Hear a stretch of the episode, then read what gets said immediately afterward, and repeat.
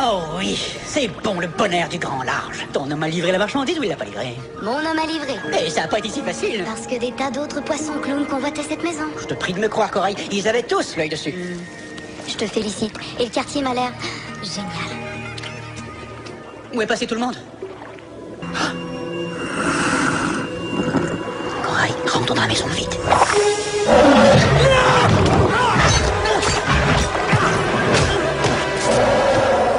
Corail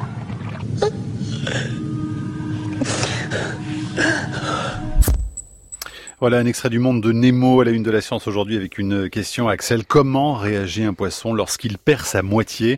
Et c'est une étude très sérieuse qui tente d'y répondre. Oui, c'est un peu triste. C'est une première dans l'étude des émotions chez les couples de poissons. Une équipe de chercheurs de l'université de Dijon montre que lorsqu'elle est privée de son partenaire, la femelle cyclidée zébrée est beaucoup moins intéressée par la recherche de nourriture que lorsque son mâle est à proximité. Vous allez le voir, c'est tout un art de faire des expériences de ce genre avec des poissons et nous en discutons avec celui qui a tout imaginé, François-Xavier de Chaume-Montcharmont. Bonjour.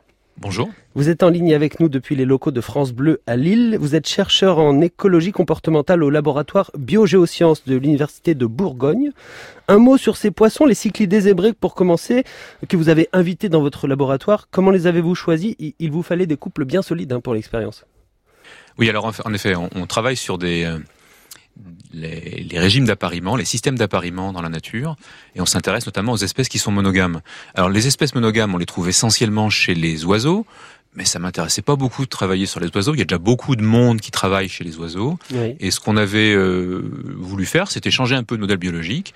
Et on a été chercher ailleurs que chez les oiseaux, notamment chez les poissons. Il y a quelques espèces de poissons, elles sont assez rares, mais il y a quelques espèces de poissons qui sont monogames. C'est le cas du, du cyclidé zébré, qui a la particularité de faire des couples très très stables dans le temps. Le, le couple se forme lentement. Une fois que le couple est formé, il s'occupe de construire des nids, de défendre le nid contre les contre des intrus. Euh, la femelle pond, euh, le mâle et la femelle s'occupent de la pond, défendent le territoire, s'occupent des alevins pendant Ah oui. plusieurs semaines. J'ai j'ai coutume de dire que c'est un peu comme des, des oiseaux avec des écailles, ces, ces petits poissons. Là, ils, vi- ils vivent sous l'eau et ils ont des comportements très très très marqués. Et il n'y a jamais d'infidélité Il y a jamais d'infidélité chez ces poissons? Alors, euh, ça n'a pas été mesuré parce qu'il faudra aller faire un peu d'analyse génétique derrière. Mhm. À ma connaissance, ça n'a pas été mesuré. Euh, J'imagine qu'il doit y en avoir, hein, comme toutes les espèces, même les espèces qu'on considérait euh, initialement comme très monogames chez les oiseaux. Quand on va regarder vraiment qui est le père de qui, en général, on a des surprises.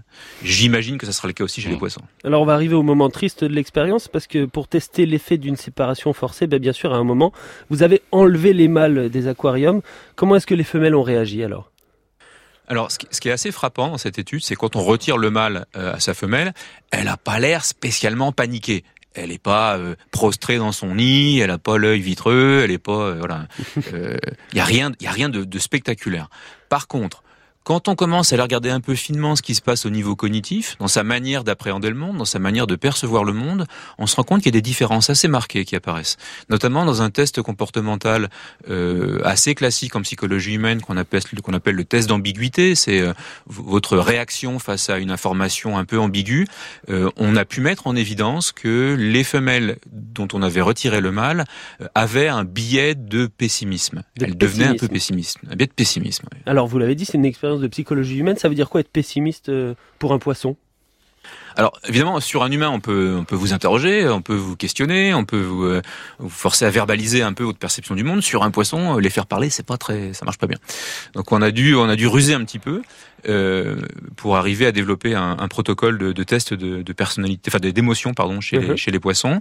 Et euh, alors là, c'est une idée originale de, de Chloé Lobu qui était qui était en thèse dans le laboratoire à l'époque, euh, qui, qui a eu l'idée d'aller adapter un, un test euh, assez classique en, psychologie humaine, le test d'ambiguïté, mais l'adapter aux poissons. Et on a eu cette idée-là en allant euh, plonger dans, le- dans les lacs du Nicaragua pour observer ces, poissons. On les voyait très très souvent euh, euh, fouir le sable, fouir le substrat à la recherche de nourriture. Et l'idée qu'on a eue, c'est de se dire, bah voilà, peut-être que les poissons, on va, on pourrait leur euh, cacher de la nourriture dans, un substrat pour euh, voir s'ils sont motivés à manger. Puis finalement, euh, le substrat c'était pas facile à, à, standardiser au laboratoire. Alors on a simplifié encore le protocole et on a on a adapté des petites, enfin on a, créé des petites boîtes, des boîtes très simples, c'est des petites coupelles euh, en polymère euh, recouvertes par un, un plastique, un couvercle en plastique mobile et les, les poissons apprenaient très très vite à venir ouvrir ces, ces, petites boîtes. Et donc là, on, a, on avait à disposition un, un, protocole pour aller tester leur réaction face à des objets connus, des objets inconnus. Alors, notamment, vas-y, vas-y. Oui, oui, il y a quelque chose que je comprends pas très bien dans, l'expérience. Comment on relie l'envie d'aller chercher dans des petites boîtes de la nourriture avec ce mot que vous avez utilisé, le, le pessimisme? Alors j'y arrive. C'est une très bonne question parce qu'effectivement il y a, il y a ici une, un moyen d'évaluer la perception du, du, monde par un, par un poisson. Ce qu'on a fait, c'est qu'on leur a appris à ouvrir les boîtes. Première étape. Il faut qu'ils qu qu se comportent bien face à une boîte, un objet nouveau pour eux. Très rapidement, les poissons comprennent qu'il y a potentiellement euh, à manger sous une boîte couverte, mettons, par un, un plastique de, de, couvert, de couleur blanche. Mmh. Et on leur présente aussi une boîte, mettons, couvert, euh, par un, recouverte par un, un couvercle de, de, couleur noire. Et là, il n'y a rien, rien à manger dedans. Et là, le poisson, très très rapidement, comprend que dans une boîte il y a à manger, dans l'autre il n'y a pas à manger. Il reconnaît les deux boîtes, il mémorise très très bien les deux boîtes, il n'y a aucun problème. Vous lui présentez la boîte récompensée de nourriture, il y va tout de suite. Vous lui présentez la boîte non récompensée, il n'y va jamais. Et le test commence quand vous lui montrez une boîte ambiguë, c'est-à-dire une boîte couverte par un, un, couvercle gris, par exemple, ici intermédiaire entre le blanc et le noir qu'on avait utilisé euh, précédemment, donc un couvercle gris. Et la réponse du poisson à cette boîte ambiguë qu'il n'a jamais vue est une mesure de sa, de sa réaction face, à, face au monde, face à la probabilité de, de succès ou de gain qu'il pourrait avoir. L'image que j'utilise toujours, c'est un peu l'image du verre à moitié plein et du verre à moitié vide, de se dire que si vous êtes optimiste, vous allez voir le verre à moitié plein, si vous êtes pessimiste, vous allez voir le verre à moitié vide. Dans le cas du poisson, ben, c'est un peu ce qui se passe. On lui présente une boîte qu'il n'a jamais vue, alors peut-être qu'il va se dire ah, cette boîte, j'ai jamais vu, il y a sûrement à manger dedans. Ouais. Et ça, ça marque un optimisme.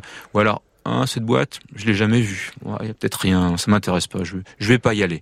Et ça, ça signale un, un pessimisme. Donc en fait, c'est la motivation des femelles à aller chercher cette nourriture que vous voyez ici. Si elles sont toutes seules, elles, elles, elles voient du gris, elles ont pas trop envie. Et si elles sont en couple, elles, elles voient du gris, elles se disent ah, il y a peut-être à manger. Alors c'est comme ça que pessimisme, c'est motivation en fait.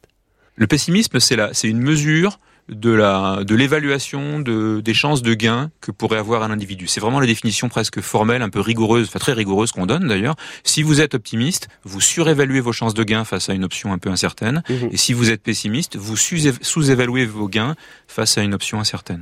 Dans le cas du poisson, il y a une boîte inconnue. Si elle y va, c'est qu'elle croit vraiment qu'il y a à manger. Elle surévalue peut-être ses chances de gain, et si elle n'y va pas, elle sous-évalue ses chances de gain. Vous vous attendiez à, valider un résultat comme ça avec des poissons au moment où vous avez imaginé tout ça? Non, c'était vraiment l'incertain complet. On savait pas à quoi s'attendre du tout. Euh, on savait pas du tout si on arriverait déjà à mesurer l'optimisme ou le pessimisme chez des poissons, parce que c'est pas, ça n'a jamais été fait comme ça. Euh, et puis, on savait pas du tout si le contexte sexuel, la présence d'un partenaire sexuel, allait modifier ou non l'optimisme ou le pessimisme des poissons. Là, c'était une grosse surprise. Est-ce qu'on pourrait observer euh, dans la nature des, des comportements comme ça pour valider un peu que ce n'est pas un résultat obtenu que en laboratoire, par exemple? C'est une question difficile parce que aller mesurer l'optimisme et le pessimisme rigoureusement, ça demande un protocole un peu soigneux.